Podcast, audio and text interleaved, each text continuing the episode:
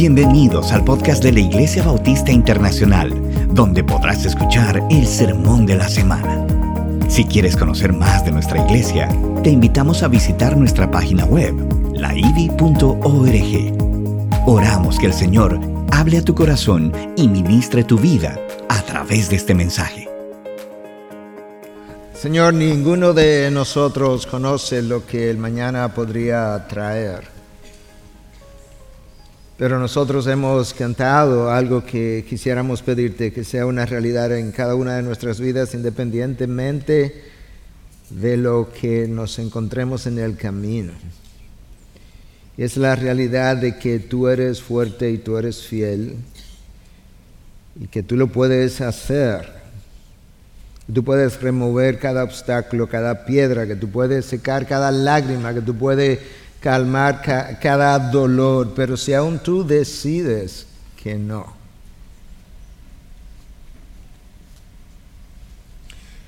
Conociendo que tu gracia es suficiente. Si tú decides dejar el aguijón en la carne, oh Dios, que nosotros diremos, está bien con mi alma porque sabemos que tú eres fiel, porque sabemos que tú eres bueno, porque sabemos que no hay experiencia, no hay lugar, no hay desierto, no hay valle, no hay tormenta en la que nosotros, que nosotros podamos cruzar solos, siempre habrá uno más. Y eres tú. Tú fuiste un varón experimentado en dolores y a ti sí te tocó pasar parte de la cruz solo. Y lo hiciste para que después de la cruz yo jamás, después de la resurrección yo jamás tuviera que estar solo. O sola para alguna de mis hermanas, para todas mis hermanas. Nosotros te pedimos que nos ayude no solamente a cantar bien, sino a vivir bien. Que nos ayude a glorificarte con nuestras vidas y no solamente con nuestros labios. Usa tu palabra ahora, oh Dios, por medio de tu espíritu para la, para la glorificación de tu Hijo, la exaltación de tu nombre, para que podamos entender mucho mejor el lugar que tú nos has asignado a cada uno de nosotros, en cada lugar que nos ha puesto, en cada nación, en cada iglesia, en cada familia, en cada matrimonio. Ayúdanos a conocer que no importa dónde estemos, tu propósito es el mismo.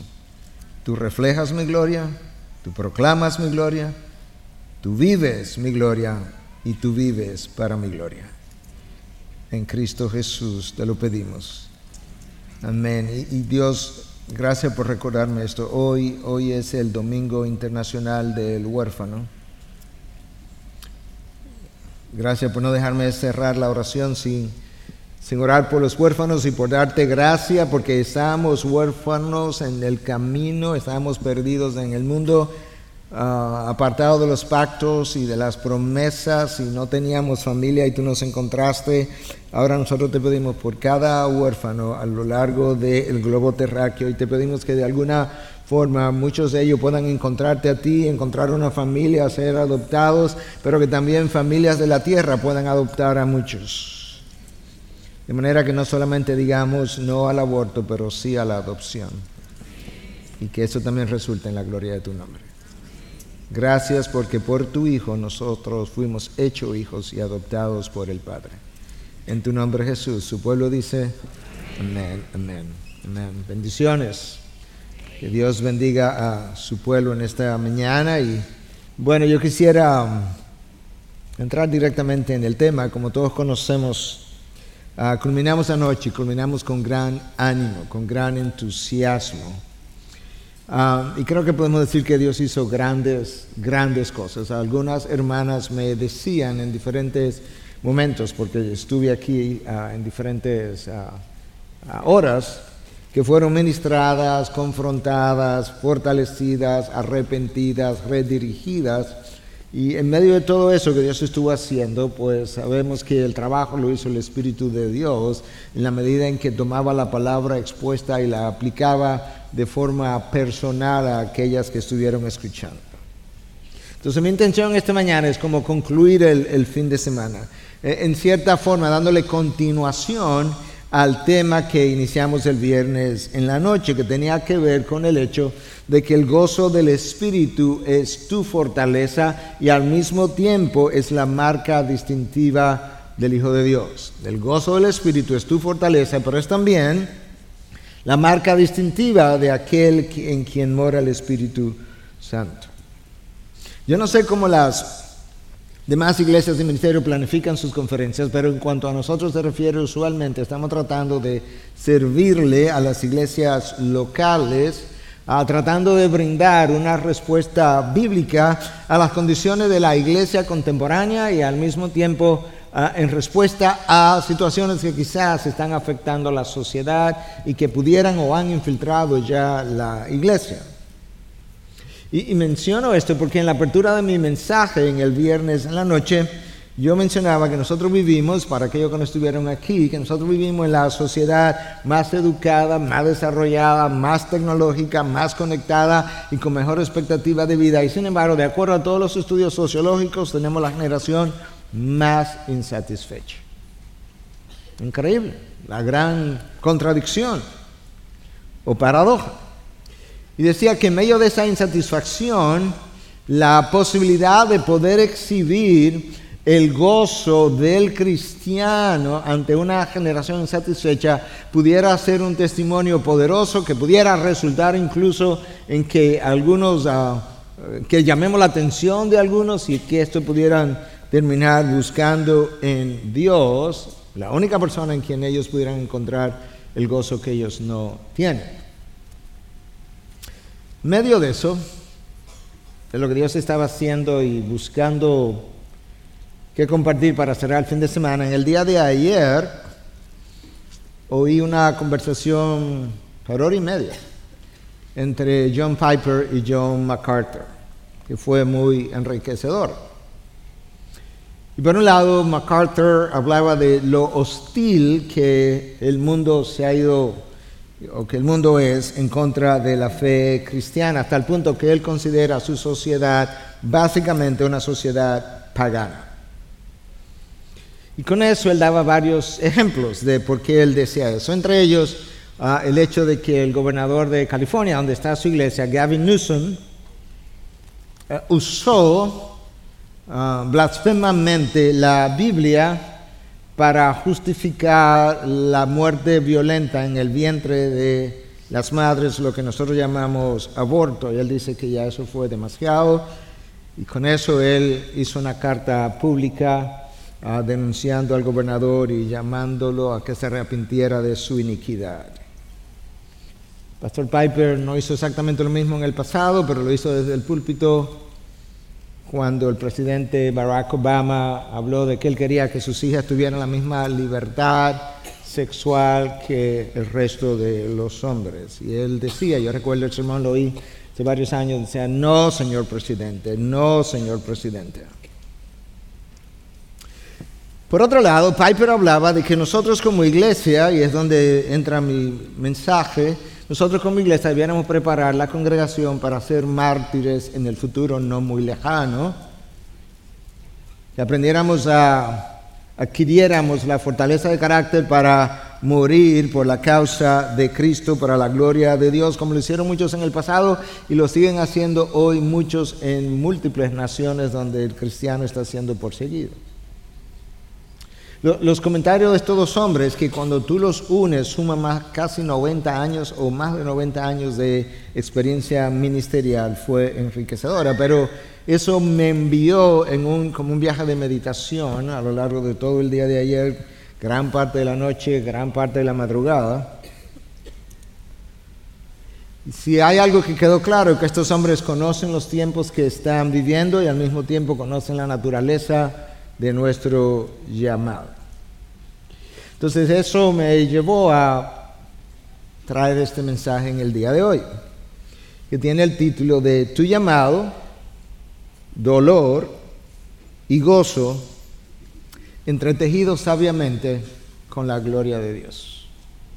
Tu llamado, tu dolor, tu gozo, están sabiamente, es la palabra que se me quedó fuera, entretejidos con la gloria de Dios. Y ahí en ese título cada palabra cuenta. Llamado, dolor, gozo, gloria, entretejidos y sabiamente. Quisiera comenzar con explorar un poco la naturaleza de nuestro llamado. Escucha, escucha lo que dice Filipenses 1.29, un versículo muy conocido para nosotros, porque a ustedes se les ha concedido por amor de Cristo no solo creer en Él, sino también sufrir por Él. Se nos concedió eso. Se nos concedieron dos privilegios a la hora de llamarnos, creer en Cristo y sufrir por Cristo.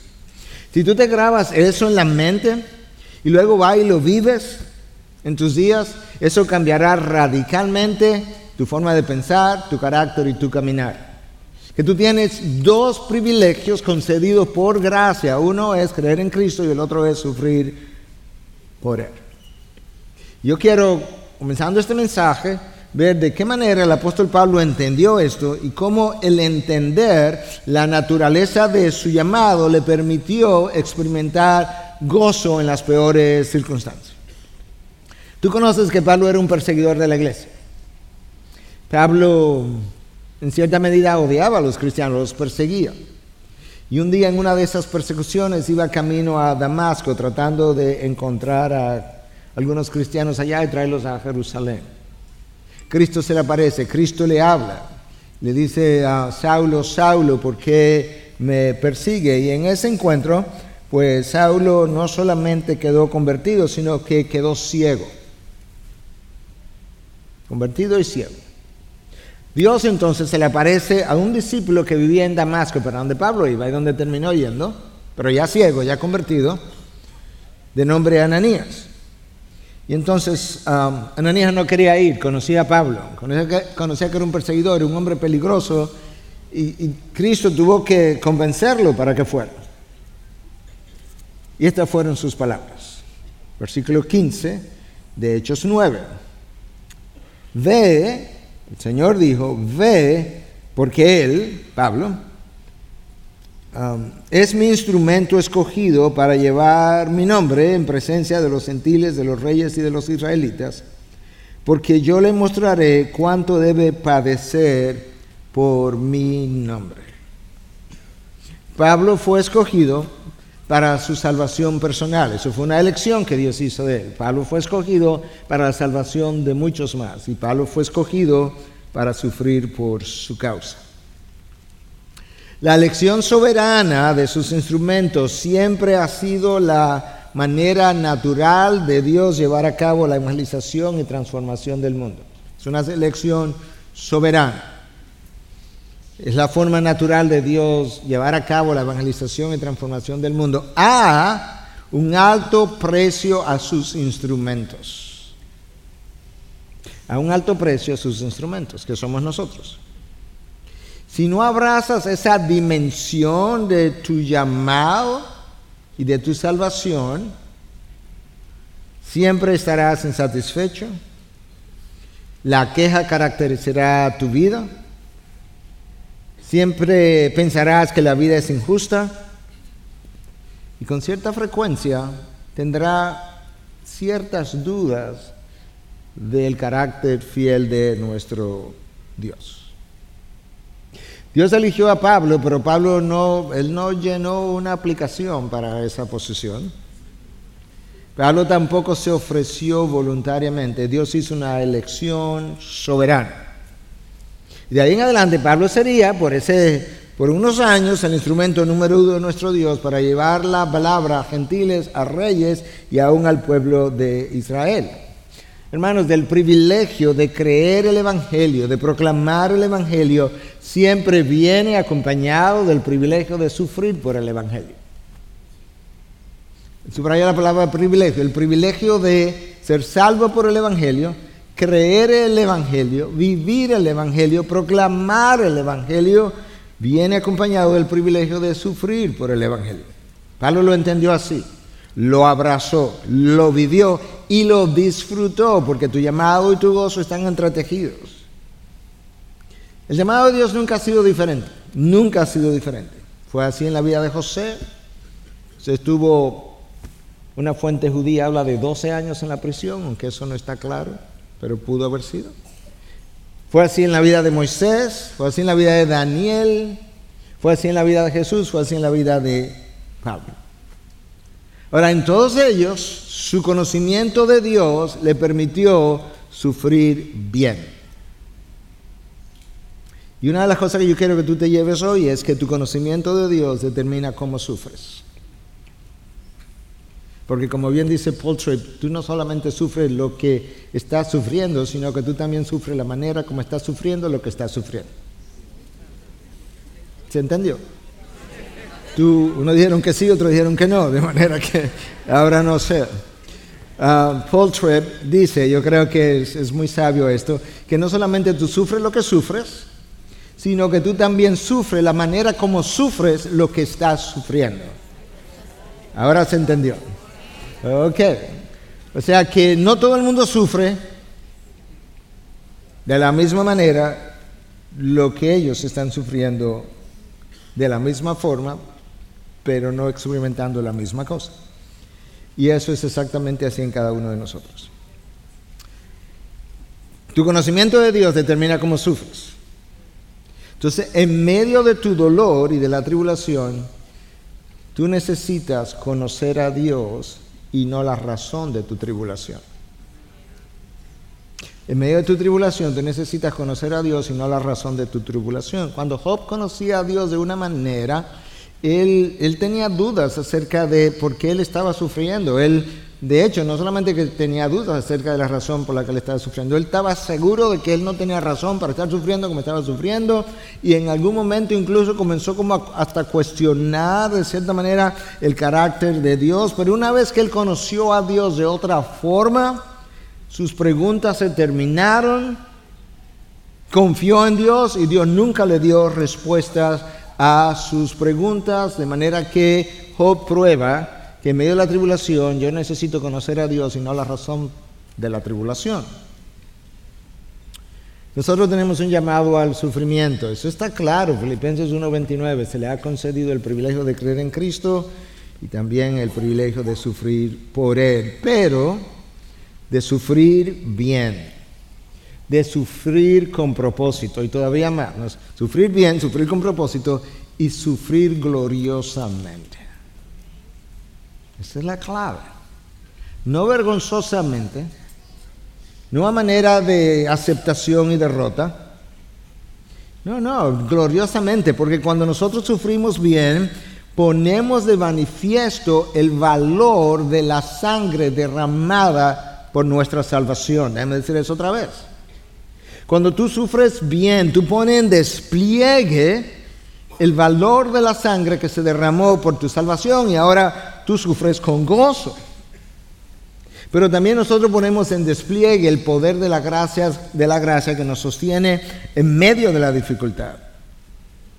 Una gracia que es capaz de sostener a un hombre colgado de una cruz y bendecir a aquellos que lo clavaron lo pegaron contra el madero.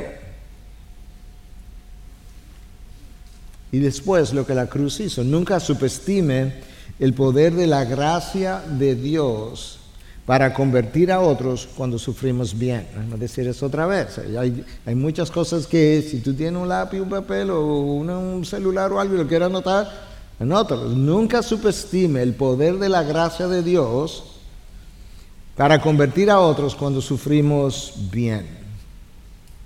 El ladrón en la cruz creyó en Cristo cuando lo vio ahí clavado junto a él en silencio, escuchando los insultos del otro ladrón, a quien el primer ladrón entonces trató de detener y reprendió incluso por lo que profería en contra de Cristo. Y Cristo allí, el único justo, el único inocente de los tres, sufrió bien, no abrió su boca. El centurión al pie de la cruz confesó a Cristo como el Hijo de Dios cuando lo vio sufrir bien y morir bien, porque ya estaba muerto. Tomás el discípulo creyó en el Cristo cuando éste se le apareció y le mostró sus, sus llagas sin reprender su incredulidad. Y sus heridas y el amor por los suyos hablaron para Tomás por mil volúmenes, que se hubieran escrito. Dios no solamente elige de forma soberana sus instrumentos, como ya hablamos, y lo estamos viendo y lo vimos en la vida de Pablo, sino, escucha, que Él elige también de forma soberana los sufrimientos a través de los cuales debemos atravesar. Dios elige de forma soberana sus instrumentos y luego de elegirlos, también elige soberanamente los instrumentos a través o las circunstancias o los sufrimientos a través de los cuales nosotros debemos atravesar. Y cuando estamos en medio de esas circunstancias, lo más común es que Dios no nos dé una explicación de por qué estoy en medio de la tribulación en la que me encuentro, sino que Él más bien trata de susurrarnos en el interior, confía, confía en mí, en mis propósitos, en mi gracia, en mi providencia, en mi amor, en mi poder y en mi sabiduría. Confía. Conóceme ahí. Conóceme mis atributos. El apóstol Pablo confió en Dios, conoció a Dios y eso le brindó una perspectiva completamente distinta de los sufrimientos por los cuales él atravesó. Le permitió ver su vida por encima del sol. Como estamos hablando de la naturaleza de nuestro llamado, estamos hablando ahora de lo importante que es que yo pueda entender que mi llamado está unido, entretejido con, mi sufrimiento. Entonces yo quiero continuar desarrollando esa idea con el apóstol Pablo, de, quien varios de nosotros y de ustedes estuvieron hablando en el día de ayer. Porque Pablo escribió la carta del gozo, a la iglesia de Filipo. Y Pablo la escribió estando en una cárcel fría, oscura, solo. No había nadie con él. Y Pablo, entendiendo que él estaba en aquel lugar, por designio de Dios, vio su prisión de una manera distinta. Este texto que lo leyó Katy, para las mujeres que estaban aquí, de Filipenses 1, del 12 al 14, es el que yo quiero volver a leer para explorar. Quiero que sepan, hermanos, que las circunstancias en que me he visto han redundado en un mayor progreso del Evangelio, de tal manera que mis prisiones por la causa de Cristo, mis prisiones por su causa, Él es me tiene aquí se han hecho notorias en toda la Guardia Pretoriana y a todos los demás. La mayoría de los hermanos confiando en el Señor por causa de mis prisiones, tienen mucho más valor para hablar la palabra de Dios sin temor. Cuando Pablo habla de la circunstancia en la que yo me encuentro, en el contexto inmediato se estaba refiriendo a la prisión ahí en, Roma, pero en sentido general se, refiere, se refiere a, los sufrimientos, persecuciones, acusaciones y prisiones diferentes en la que él se encontraba por la causa del Evangelio han tenido un efecto. Y Pablo, en medio de eso, escribe una carta, la carta del gozo. ¿Sabes por qué? Porque él tuvo claro a partir de cuando él fue llamado que no se trataba de él. Si hubiese sido por él, hubiese continuado persiguiendo la iglesia hasta entrar al infierno. Pero hermano, tampoco se trata de ti. Y tampoco se trata de mí. Mientras más pensemos que se trata de nosotros, más nos quejamos. Si tuviéramos un quejómetro, para medirlo. Asimismo, el quejómetro registraría un alto índice de egocentrismo. Nuestras quejas revelan que estamos viviendo con la perspectiva del viejo hombre y no con la del nuevo hombre. Como Pablo supo que no se trataba de él, Pablo no se enfocaba en lo que a él estaba pasando. No, él se enfocaba en lo que Dios estaba haciendo. Esa es la razón por la que él escribe que sus prisiones han redundado en un, mayor progreso del Evangelio. Pablo, Pablo no está diciendo, mira, ayer no me dieron comida. La cárcel no me la limpiaron, que dudo que lo hayan hecho. La cárcel huele mal. No, él estaba viendo otra cosa. Y es que esto está resultando en un mayor progreso del Evangelio. Hermanos, cuando nuestros ojos están sobre nosotros, cualquier dificultad o de sacrificio es un problema. La cosa más pequeña es un problema nos cambia el ánimo, nos irrita, nos descompone, es más, me arruina el día. Y hablamos así, oye, yo iba tan bien y mira, oye lo que me dice, eso me arruinó el día. Imagina, imagina a Pablo en la prisión diciendo, oye, que le arruinó el día y yo aquí en esta prisión y me puedo mover y no me dan comida y cuando, cuando mi mirada está en el reino de Dios, en medio de las peores circunstancias y de los mayores sacrificios, nosotros somos capaces de experimentar gozo porque de repente comenzamos a ver cosas que otros no pueden ver. Esto es lo que le está pasando a Pablo. Y cuando nosotros logramos verlo, ver la obra de Dios, ver el tapiz que Dios está entretejiendo, el gozo comienza a brotar en nosotros si nos, si nos pudieran, si nosotros pudieran ver que mi corazón sonríe, nosotros pudiéramos decir, ¿de qué se está sonriendo? E, esa es la razón por la que Cristo, o mejor dicho, Pablo habló de una paz que transciende el entendimiento. Es que es inentendible que tú puedas estar en paz y gozoso en medio de las circunstancias en las cuales, en las cuales uno se encuentra. Ahora, resulta que uno pensaría que la prisión de Pablo iba a ser como un obstáculo para el avance del Evangelio. Eso es lo que sería como lo más natural. Pero el Evangelio seguía progresando. La, fe cristiana es la paradoja más grande de todas. Recuerda que una paradoja no es una contradicción, es algo que en la superficie parece una contradicción, pero el análisis más profundo revela que no lo es. Simplemente es algo que parece. Entonces, eh, mira la paradoja de la fe cristiana. El evangelio progresa y se expande cuando tú encarcelas al evangelista. No tiene sentido. La cárcel del evangelista le trae gozo. Y las tribulaciones de Pablo, el instrumento elegido por Dios, en vez de debilitar a los hermanos, de amedrentar a los hermanos y de alejar a los hermanos, fortaleció a los hermanos. Ese es un movimiento raro, la fe cristiana. Y lo es, ¿sabe por qué? Porque no es natural, es sobrenatural. Ahí donde está su rareza, que como es sobrenatural, no hay otro como él.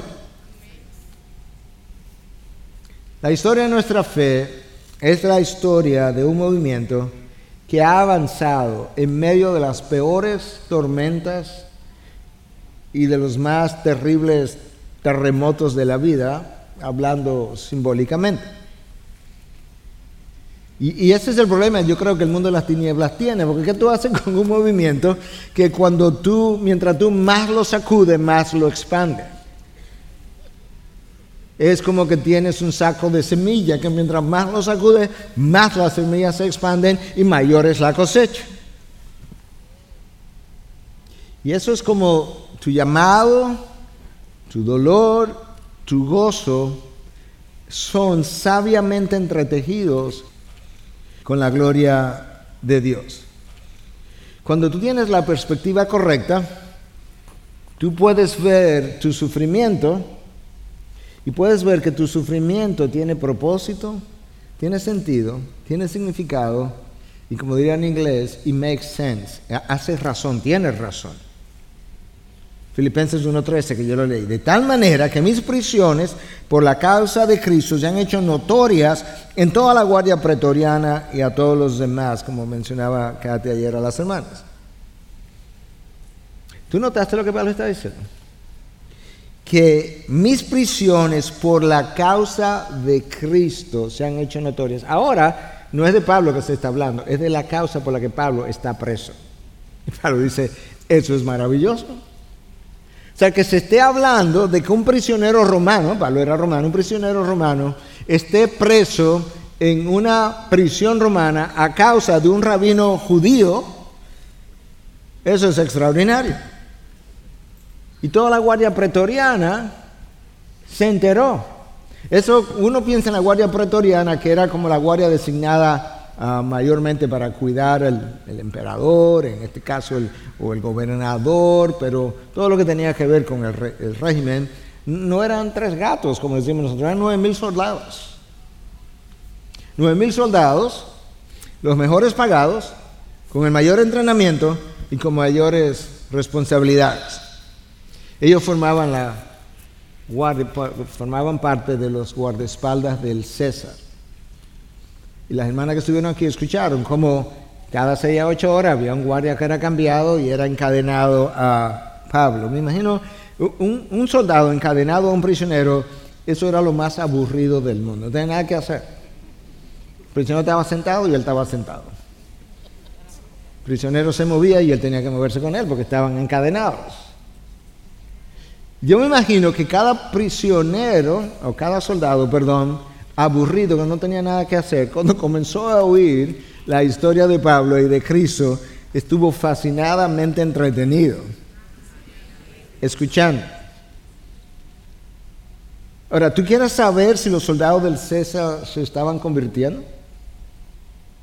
Tú lo único que tienes que hacer es, tú llegas al final de la carta de los filipenses y tú lees el 4, 4.22 Escucha, Pablo dice a la iglesia de Felipe, saluden a todos los santos en Cristo Jesús. Los hermanos que están conmigo, oh, pero él estaba solo, no, ya, ya no. Los hermanos que están conmigo los saludan. Todos los santos los saludan, especialmente los de la casa del César. ¿Tú quieres saber si la guardia se estaba convirtiendo? Yo estaba solo, el evangelio se esparció y ahora yo tengo santos conmigo, ellos le mandan saludos. Es un movimiento raro. Dios había enviado a Pablo a la cárcel, llenó de propósito y de significado sus cadenas, y Pablo pudo ver ese propósito. Hermanos, cuando tú no puedes ver o confiar en Dios en medio del dolor, cuando tú no puedes confiar en Dios en medio del dolor, comenzamos a quejarnos. ¿De qué? De sus tratos.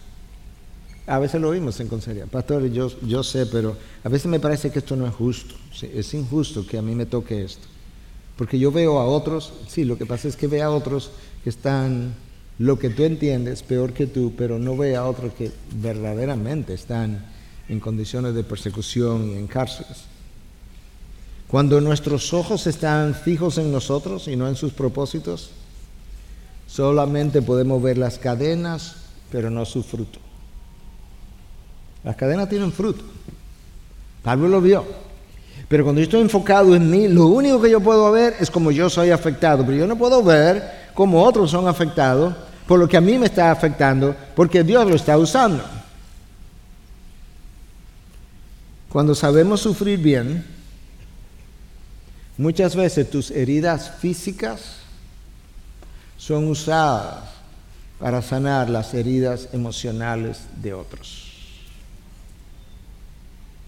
Cuando sabemos sufrir bien, muchas veces la enfermedad que te llevó a la cama, que te llevó a la tumba, que te llevó a la debilidad o cualquier otra cosa, Dios la usa para sanar las, las heridas espirituales y emocionales de otros. Escucha Isaías 53.5 pero Él fue herido por nuestras transgresiones, eso fue físico, molido por nuestras iniquidades, físicamente.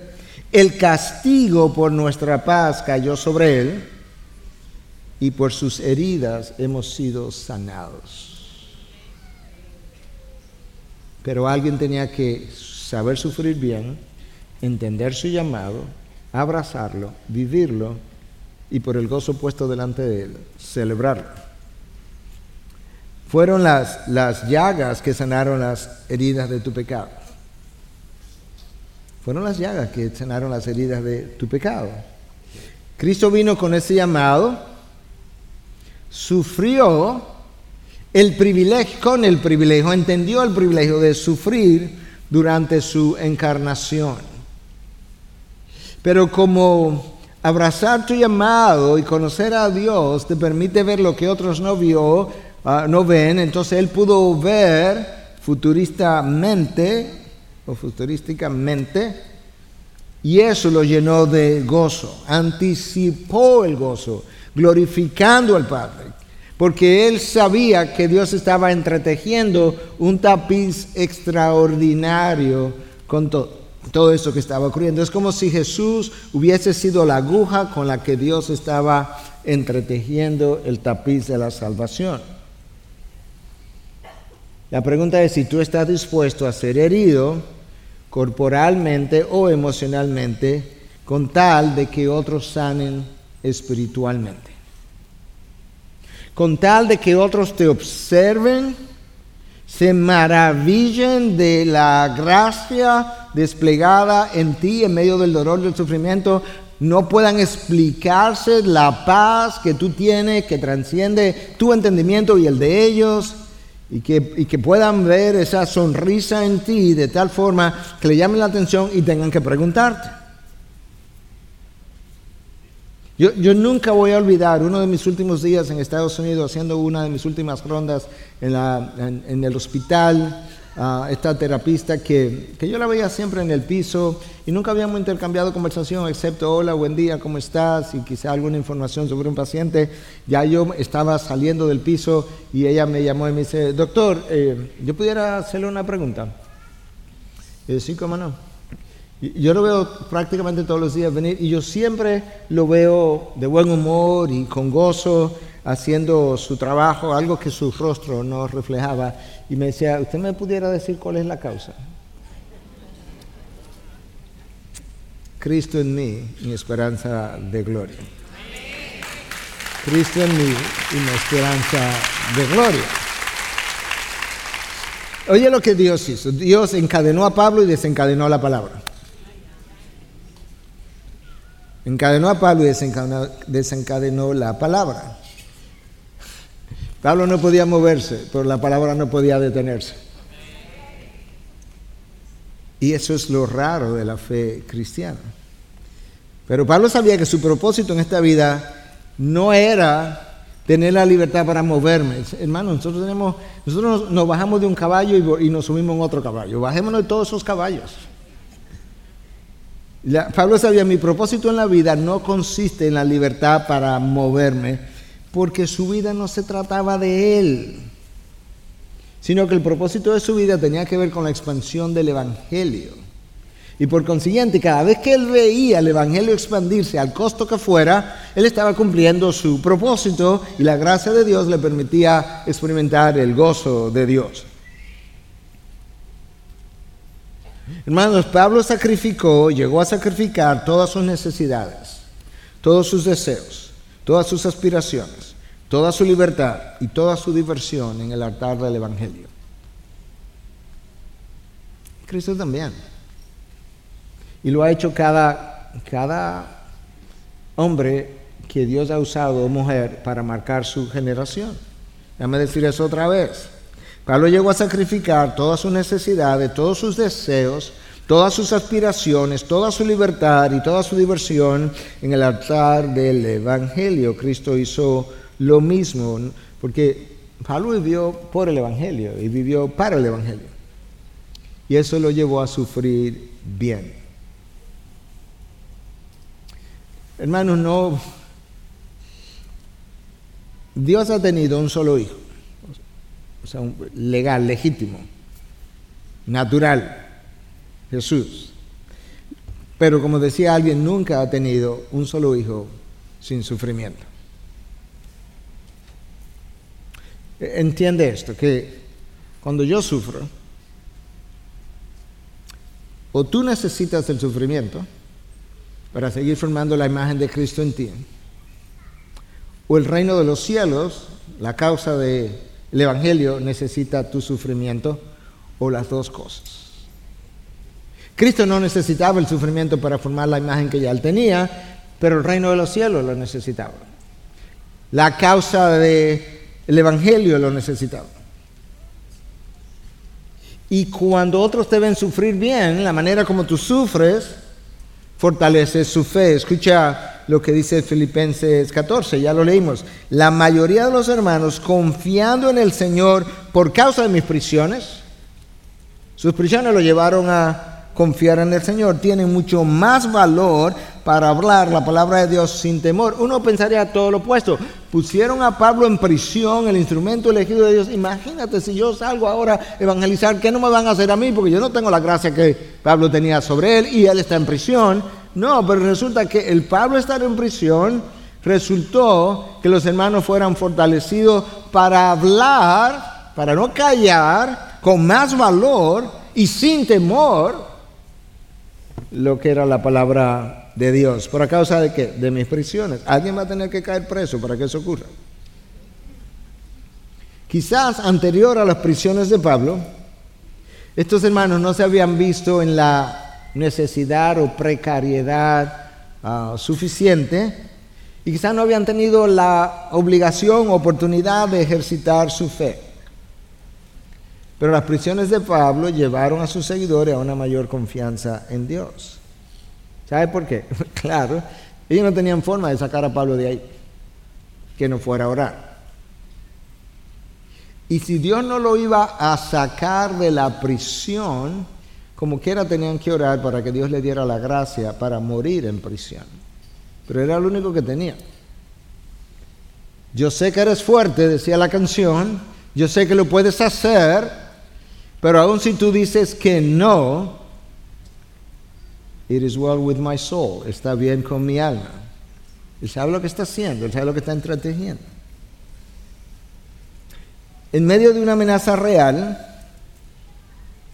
como la que Pablo tenía sobre ellos y la iglesia primitiva, el único recurso que ellos tenían era orar y confiar. Si hay algo que yo he aprendido, no solamente en consejería, pastoreando, pero en mi propia vida, es que las dificultades nos envían a nuestras rodillas. Y usualmente rodillas con callos son el resultado de un corazón dolido. Rodillas con callos son el resultado de un corazón dolido. Cuando nosotros sabemos sufrir bien, escúchame, cuando sabemos, cuando aprendemos, porque esto que aprenderlo. Cuando nosotros aprendemos a sufrir bien, de lo que hablaba Piper con John MacArthur, resulta que esto es lo que ha ocurrido. El dolor de mi corazón ha bajado hasta mis rodillas y le ha dado forma de callo a las rodillas en oración. Y la oración es el instrumento, el método, la forma de yo depender de Dios. Uno pensaría que las dificultades, como mencioné ya, alejarían a los hermanos ah, de Dios, pero no. Hay una, a veces ocurre, a veces ocurre que las dificultades alejan al verdadero Hijo de Dios de Dios, de Cristo, del Salvador, pero eso ocurre solamente en una ocasión, cuando nuestro reino es más importante y prioritario que el reino de los cielos. Claro que voy a salir corriendo. Porque lo que me importa es cómo me afecta a mí. Pero cuando el reino de los cielos, que yo debo buscar primero, de acuerdo a Cristo, es prioritario, no, al contrario, las dificultades me acercan a Él. Ahora, ¿qué ocurre? Que cuando mi reino es prioritario por encima del reino de los cielos, entonces, en esa circunstancia, nosotros tendemos a evaluar la fidelidad de Dios de la que hemos cantado por nuestro nivel de dificultad en la vida. Cuando nuestro reino es primario, yo miro el carácter de Dios y evalúo, concluyo acerca de su fidelidad, de lo que el pastor Reinaldo decía, que Dios siempre, siempre, siempre, siempre y después de siempre será fiel, yo evalúo la fidelidad de Dios de acuerdo al grado de dificultad de mi vida. Alto grado de dificultad y dolor, bueno, Dios no es fiel. Hmm. Pero cuando nuestra mirada está en el reino de los cielos, nosotros evaluamos las pruebas en términos de cómo ellas han servido al avance del Evangelio y a la gloria de Dios. Y si vemos a Dios glorificado y al Evangelio esparcido, nos llenamos de gozo, de satisfacción y podemos resistir. El gozo es un asunto de perspectiva. Ya se ha mencionado, se mencionó en el fin de semana en un par de las charlas, según vi frases posteadas. Visto de abajo, las circunstancias, lo único que nos produce, nos produce gozo son los placeres del mundo, muchos de los cuales pudieran ser legítimos. Los placeres del mundo, las ofertas del mundo. Y muchos, quizás la mayoría, no lo son. Ahora, visto desde arriba, Solo los propósitos de Dios nos llenan de gozo. Déjame leerte esta frase de John Blanchard. John Blanchard murió el año pasado, fue un predicador y apologista cristiano. Él dice lo siguiente, es una frase bien corta. Dios prefiere que experimentemos dolor santo antes que el placer pecaminoso. La preferencia de Dios, ni siquiera la preferencia, la escogencia de Dios, porque no es como que Dios dice, bueno, yo prefiero esto sobre aquello. No, no, no. Pero esto es como la frase está. Dios prefiere que experimentemos dolor santo antes que el placer pecaminoso. Y las dificultades nos, llevan a confiar en Dios. Ah, pero ¿cómo, ¿cómo las dificultades nos llevan a confiar en Dios? Bueno, mira, mira cómo. Cuando mis dones y talentos y preparación académica o de otro tipo son insuficientes, aprendo comienzo a aprender a, a confiar en Dios. Cuando mis amigos no están presentes, o cuando el dinero es carente, o cuando las salidas son inexistentes. Cuando mis dones son insuficientes, mis amigos no están presentes, el dinero es carente o las salidas no existentes, ahí yo digo, ah, ¿verdad que debo comenzar a, tengo que confiar en Dios porque ya no me queda nada? Y Dios dice, nunca te quedaba nada, lo único que tú tienes lo tienes de mí, si no lo tienes de mí no lo tienes. Yo soy tu única garantía, hoy, mañana, en el futuro, ayer. Y cuando no tenemos nada, si hay una sola dirección en la que tú puedes mirar, ¿y cuál es? Hacia arriba. Tú sabes que una de las cosas buenas, de acuerdo a la, perspectiva de Dios, y yo lo veo todo el tiempo porque soy médico y veo pacientes casi todos los días, es que cuando tú estás enfermo en una cama solamente puedes ver para arriba. Y es hacia arriba que tú ganas perspectiva de las cosas. Dios a veces nos acuesta. Y por eso las enfermedades muchas veces tienen el mismo efecto de las cadenas de Pablo. Tengo que ver hacia arriba. Recuerda Job, ya te lo mencioné, al principio de su dolor no tenía la perspectiva correcta. Él, conocía a Dios, él mismo afirma, yo lo conocía, yo no voy a decir que no, pero dio vidas. Pero cuando yo pude verlo por lo que Él es, y no sabemos lo que Él vio, pero vio una dimensión mucho mayor, ahora entonces su perspectiva fue corregida y mejorada y se cayó. Yo creo que nosotros hablamos mucho en la tribulación, en la dificultad, porque no vemos. No, tenemos una distorsión tan masiva de cómo es el propósito de Dios para mi vida que no nos callamos. Y lo único que Dios tiene que hacer para callarnos, tú sabes que no damos una respuesta acerca de por qué sufro, es enseñarme quién Él es y cómo Él es. Y sabes que nos dio su palabra. Y desde el capítulo 1 del Génesis me está enseñando y diciendo y mostrando cómo Él es. Él abrió su boca y los cielos y la tierra se formaron. ¡Wow! la luna, el sol y todo lo que hay. Escucha la misma idea de Johnny Erickson Tara, paralizado a los 17 años, con ya más de 60 años de vida. Ella dice que, o nos recuerda, que lo que más nos ayuda a atravesar por el sufrimiento es una visión correcta de nuestro Dios. Fíjate que, bueno, yo creo que ella ha estado mirando para arriba mucho tiempo, obviamente no siempre ha estado en cama, pero creo que ha estado encamada mucho tiempo. Y muchas veces nosotros creemos que lo que necesitamos es una, es una esperanza en, la próxima vida. ¿Y sabes qué? Sí, necesitamos eso. La palabra habla de eso, de manera que no estoy diciendo que no. Pero eso a veces se dificulta.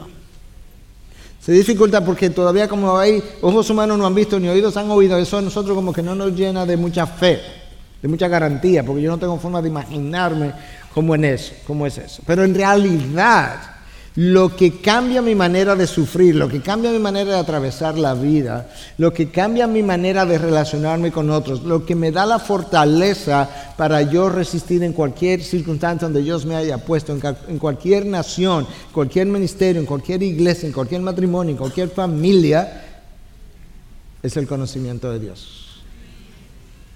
E, eso es. Y la razón por la que una visión correcta de Dios nos permite tener una visión correcta, o mejor dicho, una visión correcta de Dios me permite tener una visión correcta del resto del rompecabezas hasta donde humanamente es posible. Yo les he mencionado en otras ocasiones, algunos lo habrán oído, otros no, otros se lo habrán olvidado, pero yo recuerdo cuando vivíamos en Estados Unidos y Katy me insistía que yo necesitaba lente y obviamente yo decía que no. Claro que yo veía bien, yo podía manejar. Hasta que fuimos a chequear la vista y me pusieron ¿verdad? lentes y yo pude ver, y, oh, wow, las hojas de los árboles tienen bordes. Porque todo era como así nublado y bueno, así es que nosotros vemos las circunstancias de la vida. Escucha Pablo, una observación más. La mayoría de los hermanos, confiando en el Señor, tuvieron mucho más valor para hablar la palabra de Dios sin temor. Entonces, ya mencioné brevemente, Dios usa nuestro, nuestro sufrimiento para fortalecer la fe de otros. Otros se fortalecen emocionalmente si te ven sufriendo bien, porque si te ven sufriendo mal, probablemente jamás querrán pasar por la misma circunstancia por la que tú estás pasando. Pero déjame decirte algo más. Cuando Pablo termina de escribir el Filipenses, está hablando de que hay santos con él, y yo te mencioné, probablemente eran, bueno, probablemente no, él lo dice, lo de la casa del César te saludan. Y ahora él tenía gente con la quien él podía compartir su sufrimiento. Pero también tenía gente en la iglesia de Filipo, donde probablemente estaban orando por él. Y eso es, esa es la razón por la que Pablo, cuando escribe a los filipenses en 1.7, escucha lo que, lo que él dice.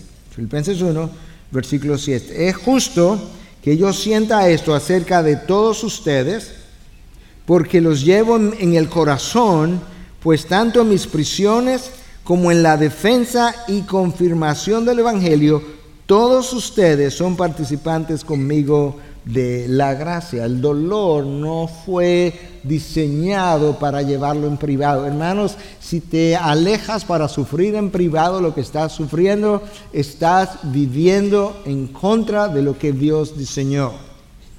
Y eso no te puede acarrear nada bueno. El dolor fue diseñado para sufrirlo en comunidad. Por eso que Pablo dice que ustedes, ustedes han participado conmigo de mis prisiones. Pues tanto en mis prisiones como en la defensa y confirmación del Evangelio, todos ustedes son participantes conmigo. Pablo, pero ellos no están presos, no, pero ellos participan conmigo cuando me escuchan, cuando saben de mí, cuando oran por mí, cuando esperan que yo salga, y ellos están ahí participando de mi dolor. Y cuando ellos veían a Pablo soportar todo esto, él pensó, si él puede, yo puedo. esa es la idea del capítulo 11 del libro de Hebreos, la idea de hacer esta lista larga de héroes de la fe en el libro de Hebreos es uno solo, es animarme, estimularme a que yo pueda ver como otros lo hicieron, ah, viendo las promesas, ¿verdad? Desde lejos, saludándolas y cómo ellos fueron incluso perseguidos, algunos fueron hasta cortados, aserrados en dos y el Espíritu entonces los, los sostuvo y estos fueron hombres y mujeres que Dios dice que el mundo no era digno de tenerlos y por eso Él se los llevó. Porque las vidas de aquellos que han sufrido bien tienen algo inspirador y nos mueven a querer imitarlos. El dolor, hermanos, frecuentemente trae lágrimas a los ojos, tú lo sabes. Y las lágrimas tienen la propiedad, cuando están en tus ojos, de nublar tu visión.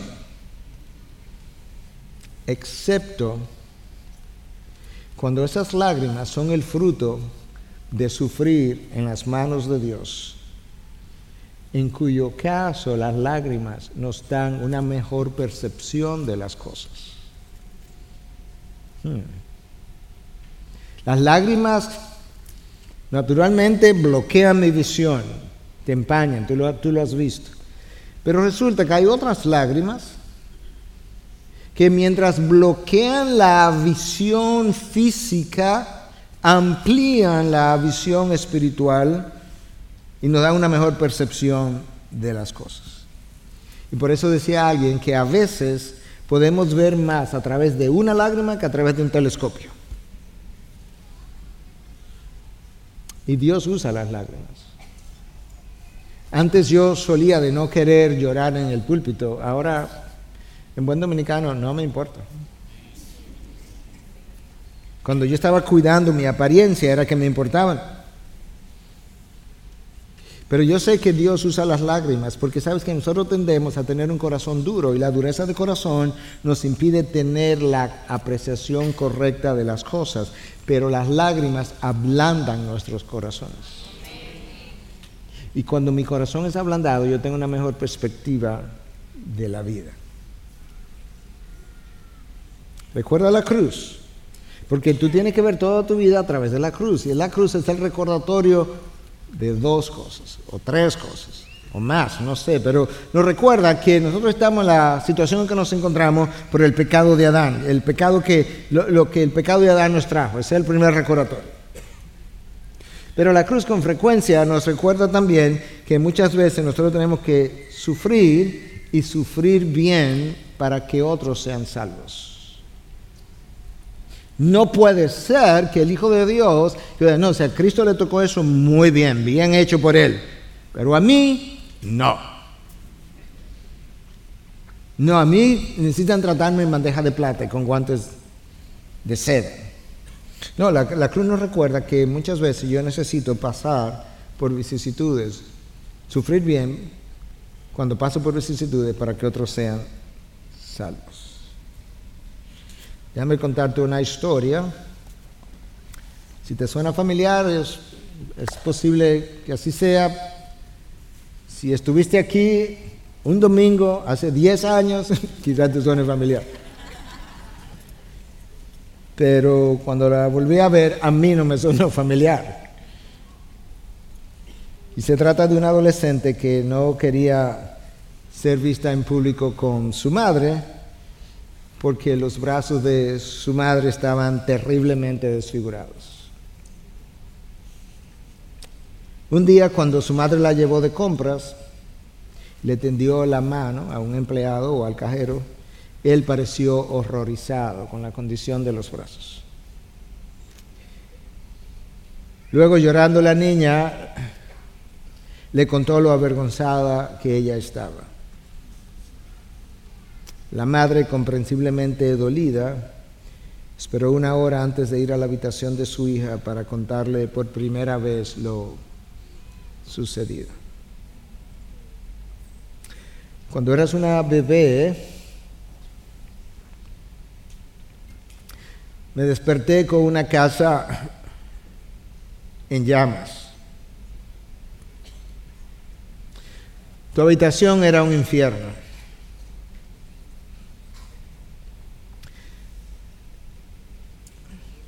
Había llamas por todas partes. Podría haber salido por la puerta principal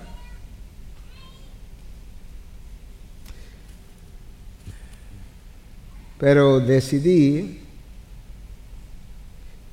que prefería morir contigo que dejarte morir sola.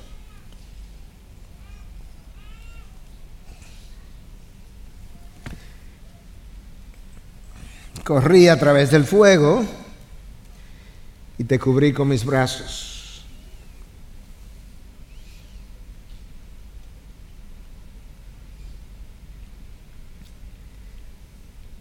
Luego regresé a través de las llamas. Mis brazos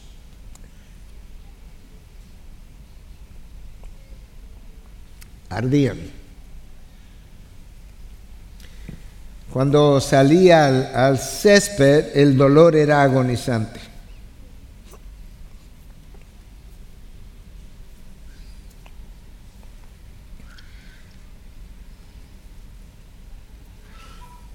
Pero cuando te miré,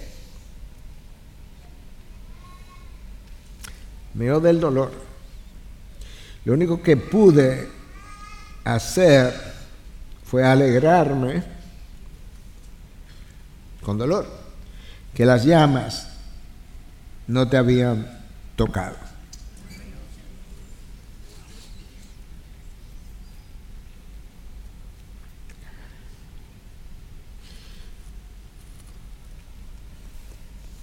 Atónita, la niña miró a su madre con ojos nuevos.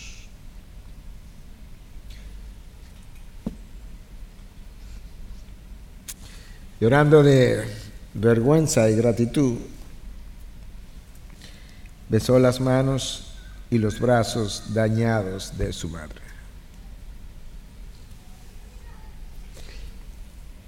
Esa historia, si la recuerdas, para el resto de tu vida debes recordarte que tú y yo jamás podremos o debemos avergonzarnos del Evangelio. Porque la historia del Evangelio es la historia de un hombre que miró a lo largo de, la vida y te vio yendo en dirección de las llamas del infierno.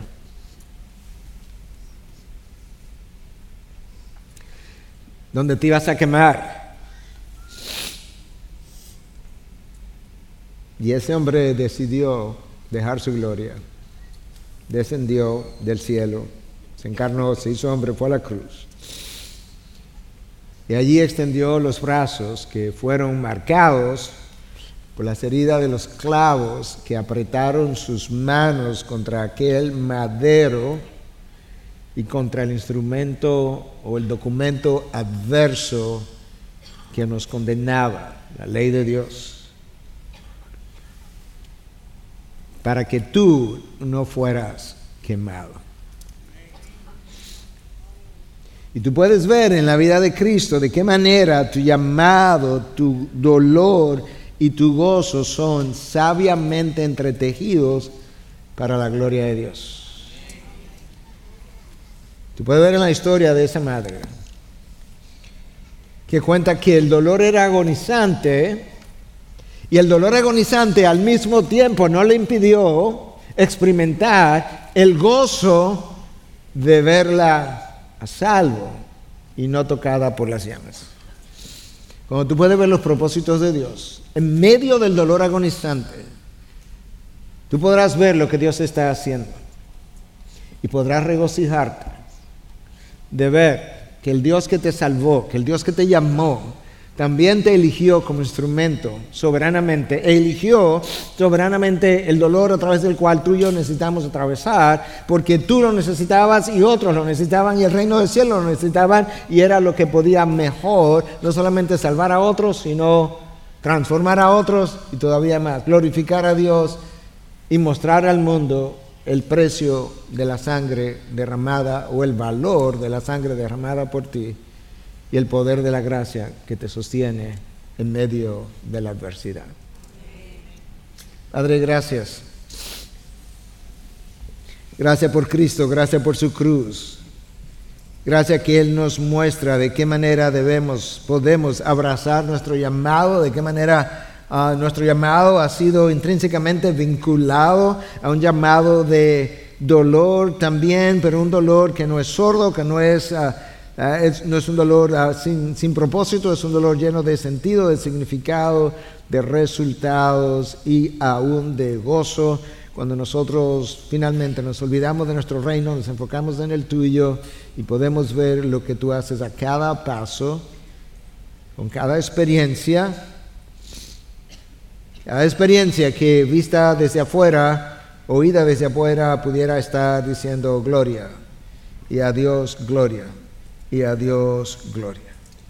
Señor, perdónanos porque dificultades que pudieran parecer enormes a nuestra capacidad humana al lado de la cruz palidecen e incluso circunstancias que nosotros que son pequeñas incluso en nuestras vidas y que nos parecen enormes porque nos sentimos tan incómodos con ellas, ah, no solamente palidecen, sino que se vuelven vergonzosas cuando las dejo mojar por la sangre que tú derramaste.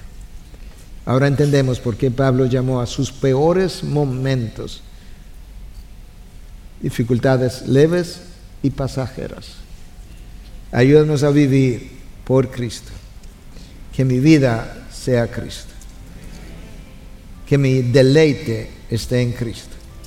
Que mi vida sea un canto para Cristo. Que mi boca proclame a Cristo.